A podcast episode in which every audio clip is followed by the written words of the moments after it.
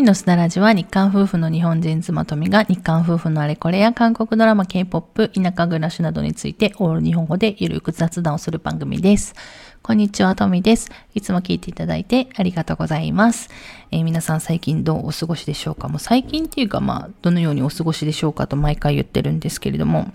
私はですね、ここ1、2週間ぐらいからすごく忙しくなってきまして、結構2022年、もう2ヶ月ほど、もう3月に入りましたので2ヶ月ほど、えー、過ぎたわけですけれども、あの、2022年の最初に、まあ、いろんな目標をですね、今年やりたいことっていうところで私は立てたんですけれども、まあ、いろんなことをやろうと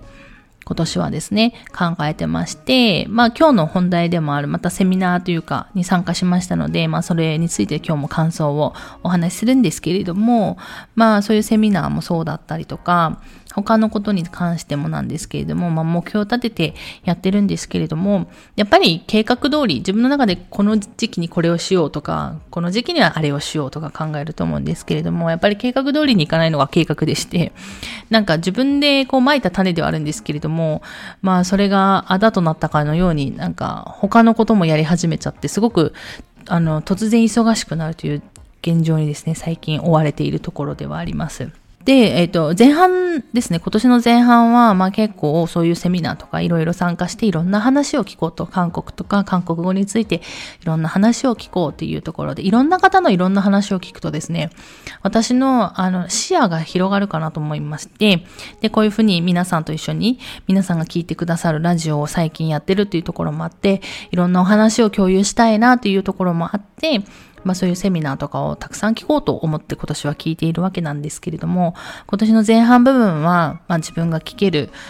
ものとか関心のあるもの、興味のあるものに関しては、まあどんどんガンガン、えー、参加して聞いていこうというふうに目標を立ててやってるんですけれども、後半ぐらいにやろうと思っていたことを、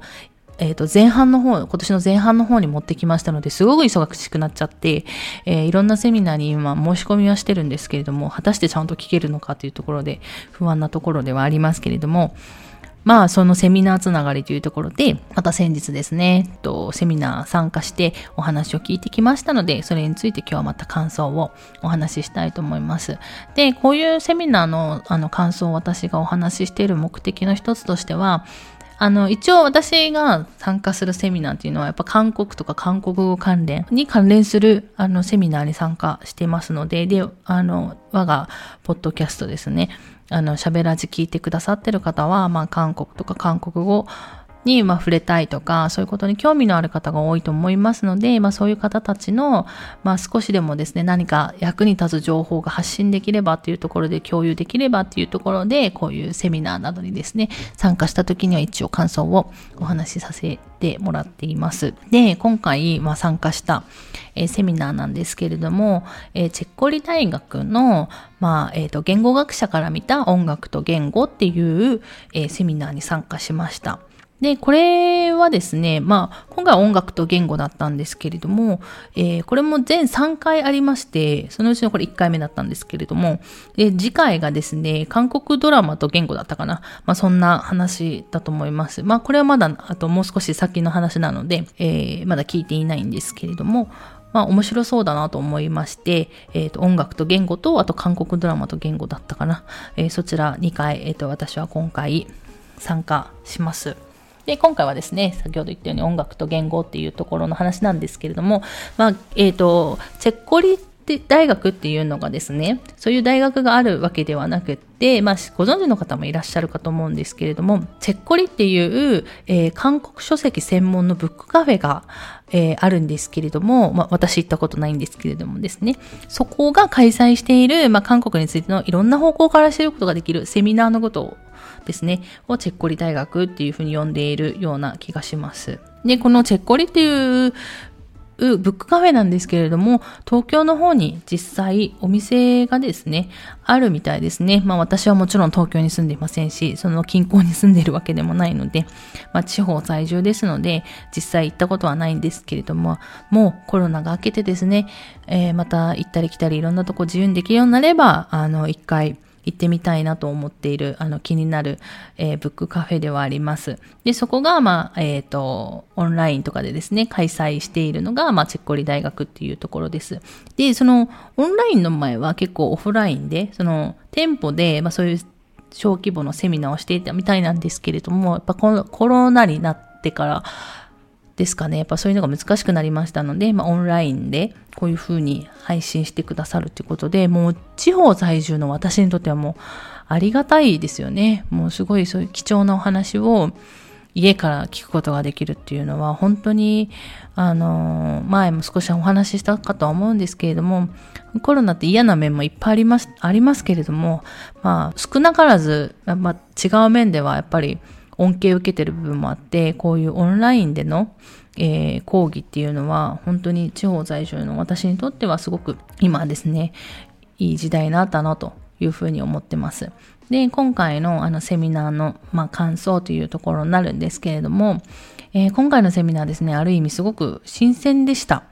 で、えっ、ー、と、今回のその言語学者から見た、ま、音楽と言語っていうところで、ま、韓国関連の、ま、お話をするっていうところになりますので、ま、韓国語の、ま、言語学者から見た、まあ、言えば K-POP と言語っていうところになるかと思います。で、今日、今回お話をしてくださった先生が、野間秀樹先生という方なんですけれども、いろんなですね、えっ、ー、と、大学のまあ、教授とかをですね、歴任されている方っていうところで、まあ、音楽と言語って結構大きなテーマ といえば大きなテーマかなと私は思ってるんですけれども、まあ、テーマを見て、えっと、こんな話されるんじゃないかな、あんな話されるんじゃないかなっていう私の、えー、想像というか、があったんですけれども、まあ、そういう想像してた内容は、まあ、なくって、まあ、違う話は違う話だったんですけれども、やっぱり新鮮でしたね、すごく。まあ、私が見る、もちろんその K-POP についてと、まあね、言語学者であられる先生から見る K-POP とかはまた絶対視線が違ってくるので、他の人がどう見てるのかっていうのを聞くっていうのは、やっぱりとても新鮮だし、あの、自分にない視点っていうのを気づくことができるので、私はすごく学びが深かったなというふうに思ってます。でですね、えっ、と、今回、まあ、印象に残ったところを3つ書いておこうと思うんですけれども、まあ、内容はですね、えっ、ー、と結構あのいろんな話を飛び飛びしながらやってましたので、まあ、まとめて私が綺麗にちょっと書くっていうのが私結構不得意なので、ちょっと難しいんですけれども、私が印象に残ったことっていうことで3つお話ししようかなと思います。で、1つ目が K-POP の流行で、まあ、日本で浸透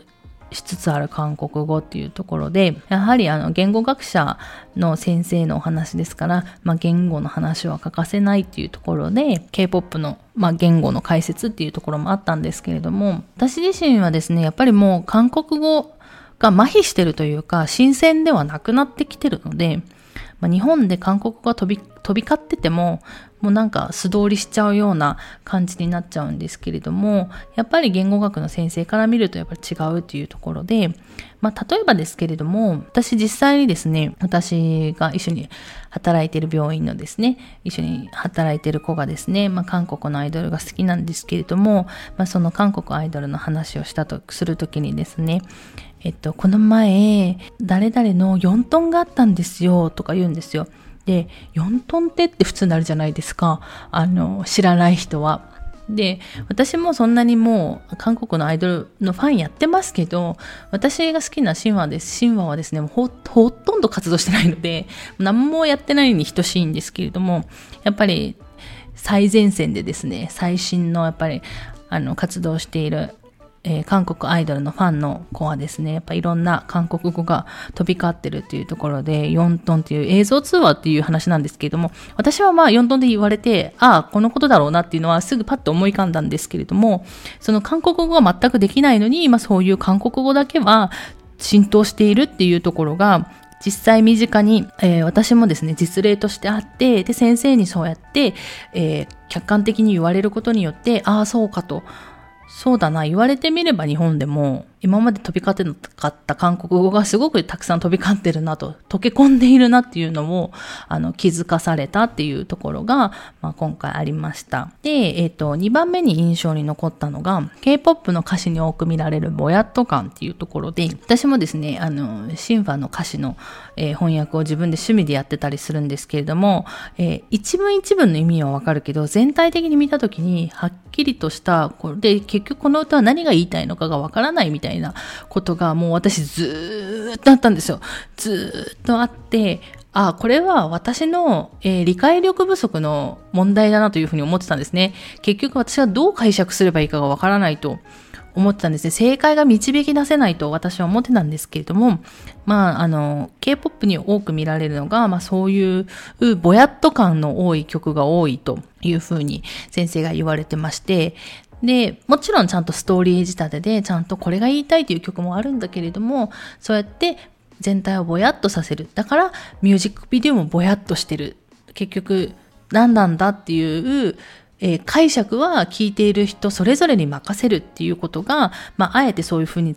が作られているっていう話を聞いて、あ、私がその解釈ができない、結局なんだっていうのは間違ってなかったんだなというふうに思った、えー、ことがありました。そういうのは印象になりましたね。その、結局、この歌は何が言いたいんだっていうのをファンの間であのいろんな、まあ、意見が出るわけじゃないですか。結局そのリス聞いている方にお任せしてるから聞いている人みんなそれぞれが正解だっていうパターンもあるわけで、だからそういう風なのを、まあブログなどに書いているのを見て先生は楽しんでいらっしゃるっていう方に言ってたんですけれども、それはそれで面白いと言われてたんですけれども、まあそういうふうに作られているんだなというふうにわざとですね私も気づかされたというふうに思いました。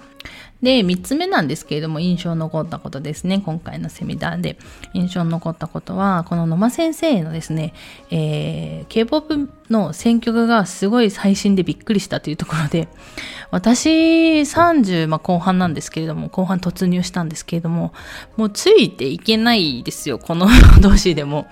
なんだろう、まあ、K-POP いろいろ触れてますけれども、どんどんどんどん同じに聞こえてくるというか、やっぱり、年取るとそうなるんですかね。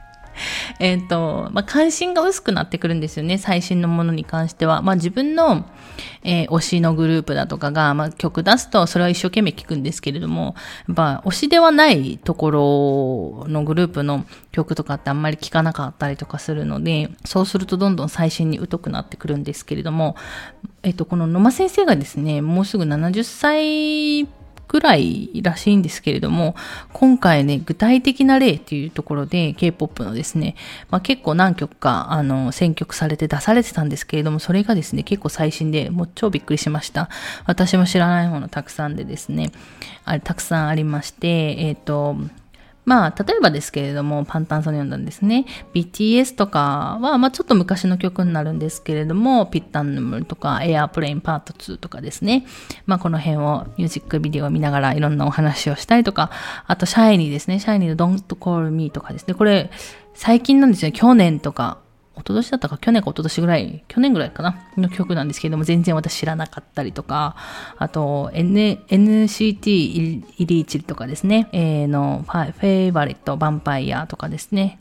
まあそういう話とかもされてまして、あの、ミュージックビデオ、美術家でも、あの、あられる先生なので、まあ、ミュージックビデオの、あの、構成とかですね、カメラワークとか色彩とか、あの、さっき言ってたぼやっと感っていうのもミュージックビデオで、あの、表されてるよっていう話とかもされてたんで、もうすごく面白かったですね。ミュージックビデオの見方っていうのが変わってたっていうところですごく面白かったです。あとはですね、他の、えっ、ー、と、アイドルで言うと、ストレイキッズっていう方の MV を出されてたりとかして、私全然知らないんですよ。ストレイキッズについて本当にえー、全然全くわからなかったんですけれども、そのミュージックビデオ出されてたりとかですね、ソリくんっていうミュージックビデオなんですけれども、それご紹介されてたりとか、あと最後にですね、ママムの、あの、YouTube で配信されているキーリングボイスっていうのがあるんですけれども、それはぜひ聞いてほしいということで、おすすめされてたりとかしてですね、いや、本当に、あの、こっちが勉強になるぐらい、アイドルの勉強になるぐらいの、えー、セミナーで、とてもとても楽しいセミナーでした。ということで、まあ、今回ですね、私が印象に残ったことを3つお話ししたんですけれども、ちゃんとあの、私のこの感想っていうのが結構あの表面的なので、深く深く掘り下げてませんし、あの、そういう表現がちょっと得意ではないので、まあ、こんな軽い感じのあの感想になっちゃったんですけれども、先生はちゃんときちんと、あの、なるほどというお話をされていましたので、すごい面白かったです。で、あの、こういう先生のお話だとか、まあ、他のですね、そういう韓国の何かしらに今日精通されている先生、えー、だったりをですね、お招きして、そういうセミナーをやってるのがチェッコリ大学ですので、もしかしたら自分の興味のある分野、のお話をされることもあるかと思いますので、まあ、そういうこと、ものを聞きながら韓国について、えー、知識なり、えー、視野を広げていただけるともっと楽しくなるのかなと、まあ、韓国についての見方が変わっていくのかなというふうに私自身は思ってます。なので、